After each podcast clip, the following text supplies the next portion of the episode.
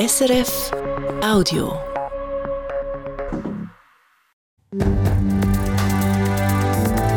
SRF 1, jetzt mit dem Regionaljournal.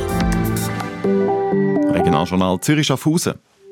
Heute Mittag geht es um Service-Roboter und was sie Restaurants genau bringen. Und es geht um die grösste Pensionskasse der Schweiz, Zürcher BVK, die ein gutes Jahr 2023 hinter sich hat. Am Mikrofon der Pascal Kaiser.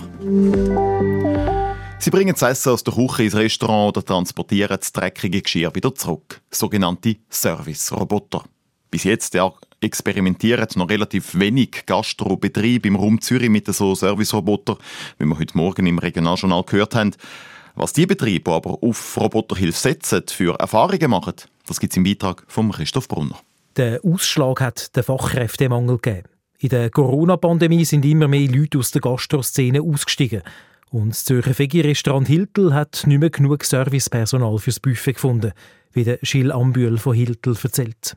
In einem Fachartikel bin ich mal über die Roboter äh, gestolpert und habe dann auch mal ein bisschen gegoogelt, was es da überhaupt gibt, was die überhaupt können. Dann habe ich mich für den Transportroboter dann entschieden, der bei uns am Hiltel-Buffet aushelfen kann.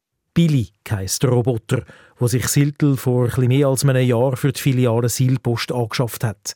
Er sieht aus wie ein grosser Abfallkübel auf Rädern mit einem Gesicht auf einem Bildschirm, wo an ein Büsi erinnert. Und am Rücken hat der Billy übereinander mehrere Tablar für die richtig schweren Sachen. Er transportiert unsere heißen und kalten Buffetschalen, weil halt das Buffet und der Küchenbereich recht weit voneinander entfernt liegt.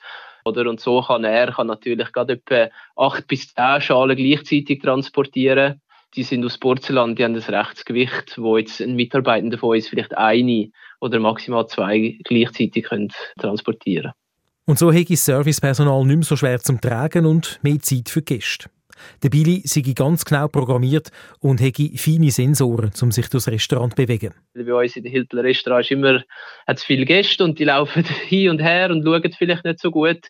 Und der tut eigentlich wirklich gerade halten oder kann, wenn es von weitem erkennt, eigentlich schon selber ausweichen. Und Gäste und das Personal haben Freude am Billy, sagt Gilles Ambühl. Gleich tun es auch beim Familienunternehmen Wiesner Gastronomie, wo in verschiedenen Restaurantküchen einen Serviceroboter im Einsatz hat für den Transport vom dreckigen Geschirr.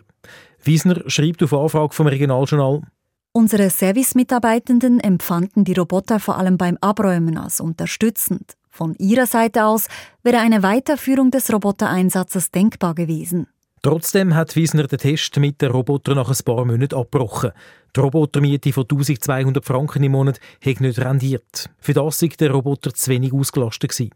Das Hiltel-Restaurant hat seinen Service-Roboter gepostet für einen Spezialpreis von mehreren tausend Franken, weil das Hiltel den Roboter für den Hersteller auf Herz und Nieren, respektive auf Computerchip und Kabel testet. Ob sich finanziell lohnt, kann der Gilles noch nicht sagen. Und es ist auch noch unklar, ob das Hiltel noch weitere Roboter postet. Aber der Job vom Servicepersonal sei von Billy sicher nicht bedroht. Gastronomie ist halt ein, ein People-Business, oder? Wir wollen, dass unsere Mitarbeiter viel mit den Gästen reden, dass sie sie beraten. Und jetzt in naher Zukunft sehe ich nicht, dass der Roboter bei uns kann übernehmen. Das wollen wir auch nicht. Oder? Es geht wirklich darum, dass wir unseren Mitarbeitenden Zeit verschaffen können, dass sie eben noch mehr Zeit haben, um mit dem Gast zu interagieren. Und so bleibt der Billy bis auf weiteres einfach als Transporter fürs Buffet im Restaurantteam. Bei den Gästen ist der starke Roboter übrigens so beliebt, dass Hiltel für ihn jetzt eine eigene E-Mail-Adresse eingerichtet hat. Für die Fanpost. Die Zürcher Pensionskasse BVK ist zufrieden mit dem Geschäftsjahr 2023. Ende letztes Jahr ist der Deckungsgrad bei 102,9 Prozent gelegen. Das ist über 5 Prozentpunkte höher wie im Vorjahr. Das hat vor allem damit zu tun, dass die Wirtschaft robuster ist und die Inflation sich abgekühlt hat, heisst es in der Mitteilung der BVK. Die grösste Pensionskasse der Schweiz hat auch bei den Versicherten weiter zulegen. Insgesamt hat die BVK jetzt 139.000 Kundinnen und Kunden, vor allem Angestellte von Verwaltungen. Das sind fast 4% mehr wie Ende 2022.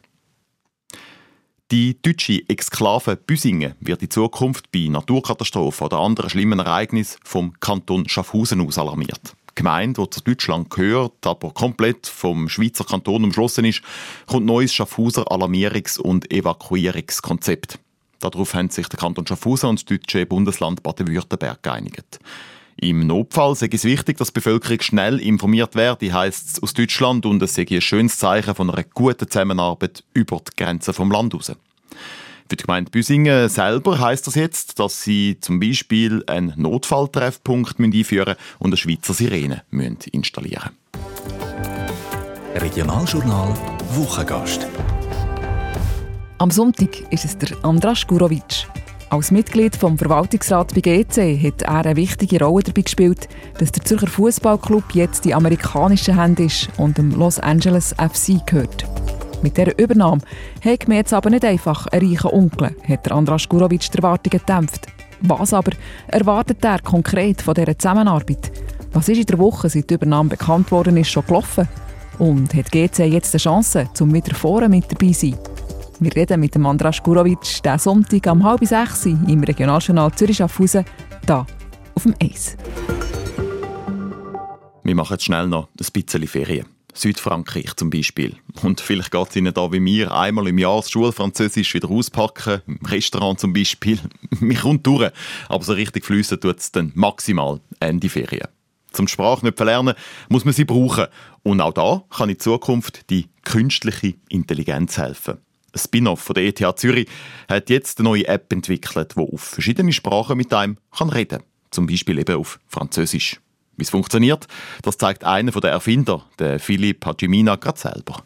Ich kann okay Französisch, ich kann es nicht perfekt. Also ich will vielleicht dann auch zum Fehler machen. Salut, tu as lu un nouveau livre récemment? Oui, j'ai lu un livre du genre fantastique. Super. Tu aimes l'histoire? Qui est l'auteur? L'auteur est Christopher Paolini. Veux-tu lire un autre livre fantastique? Und so kann man dann eben mit der App reden. Über ein Buch, wie da jetzt. Und jeder Fehler, den man macht, zeigt einem die App dann gerade auf dem Bildschirm an. Wo das ETH Spin-off mit Quasel, so heisst ihre Erfindung, hinwollt und wie sie überhaupt darauf gekommen sind. Heute Abend, Regionaljournal Zürich auf Hause, halb sechs, SRF 1. Das war ein Podcast von SRF.